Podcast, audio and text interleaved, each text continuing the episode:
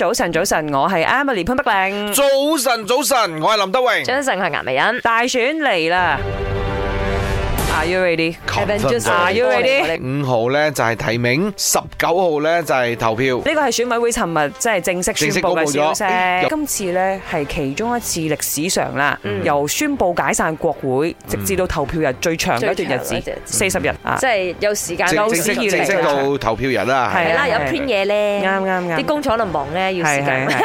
咁啊，可能要避開啲水災嘅日子咯。你知可能佢哋擲過嚟啊嘛，係嘛？係咪哦咁？啊， 即係大選嚟啦，大家一定有唔同嘅心情嘅，一定要問林生先啦，因為佢資歷最深，嗯即係講緊選民嘅身份。哦係係，OK，你係投過最多次票啦，應該咁講。嚇點啊點啊誒，投票呢家 嘢呢，其實又好玩又刺激啊，嘅。點解咁講？咁啊，最重要呢，辛苦嘅係我哋班新聞部嘅同事啦。肯定啦係因為點解呢？等呢個成績揭曉，投票係其實好好好愉快嘅個環境，即係大家喺排緊隊有啊秩。序啦靜嘅應該咁講有秩序 再加埋 咧，誒、嗯你睇到好多誒呢個選委會嘅工作人員咧，對於老人家咧，佢嗰個安排貼心咧嘅係非常之貼心。係咁，你嘅心情點樣咧？我自己即嘅係心你情知道而家好要興奮投嘅心情咯，咁啊嗯不斷咁喺度影下相咁樣咯，嘅習慣嚟噶嘛，影相係 誒咁多人啊，你都投呢區 㗎，啊哦，OK，咁選區嗰我度啦講下我嘅係嗯心情啦。咁二零一八年嘅時候係澎湃嘅，梗係啦，梗係啦，而家就平靜咯。誒，正常 嘅，冷靜冇所謂，但係唔可以冷感啦。因為係啊畢竟咧政治誒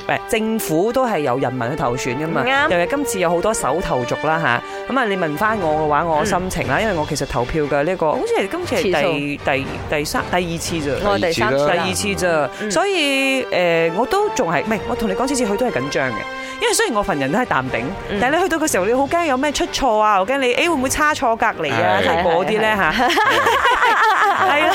你唔會係嗰啲唔要嗰個打係啊，即係叉嗰個，呢啲一定都會嘅，尤其你好唔要多。嗰個打叉。啊！今次好多手頭族啦，十八歲到廿一歲嘅朋友都終於可以投票咯喎，啱，所以唔使咁啊緊張，聽老人家教你點樣做就得啦。